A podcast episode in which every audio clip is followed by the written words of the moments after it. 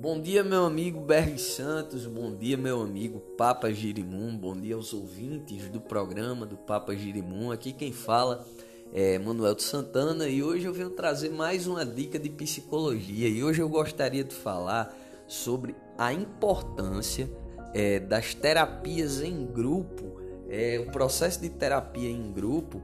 ele vai muito da questão de, de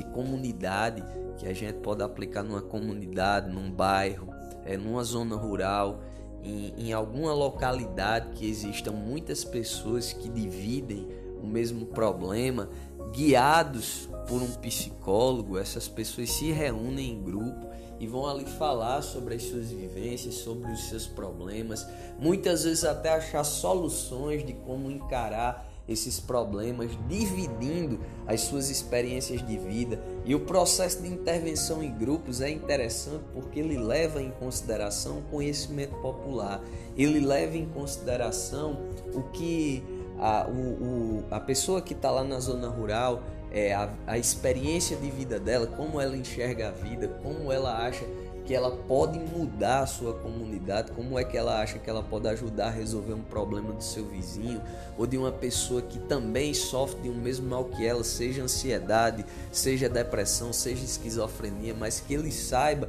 que ali existe uma pessoa que enfrenta o mesmo problema que ele, que eles podem se ajudar mutuamente. Isso gera um sentimento de pertencimento e muitas vezes ajuda a superar diversas doenças, mas é claro que tudo isso tem que ser guiado por um profissional psicólogo. Doutora Edna é um é praticamente genial é, nessas dinâmicas de grupo. Doutora Edna, como ninguém, é, já trabalhou muitas vezes nos bairros de Caicó antigamente como ela sempre divide comigo, com essas dinâmicas de fazer grupos de autoajuda, de pessoas para conversarem sobre seus problemas, se forem de saúde, se forem problemas sociais, mas através desses diálogos sair dali um pouco melhor, sair dali um pouco mais leve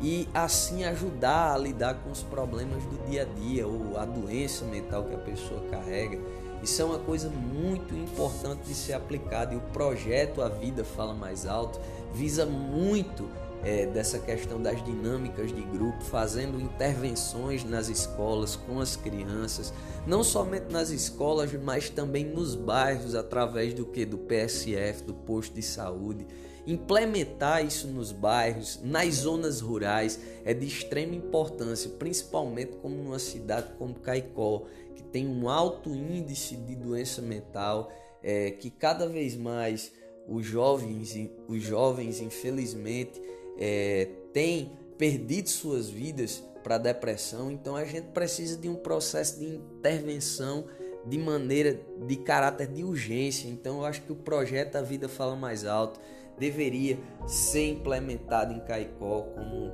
como um grande laboratório, porque já deu certo em São José da Bonita. Foi uma experiência que funcionou lá e que eu creio que daria muito certo dentro de Caicó e seria um grande laboratório para demonstrar a todo o estado como a intervenção psicológica pode mudar a vida de uma cidade. Então, pessoal, essa é a minha dica de hoje. Que Jesus abençoe a todos. Um abraço, doutora Edna, um abraço, Papa, um abraço aos ouvintes. Até amanhã, se Deus quiser, e abençoar.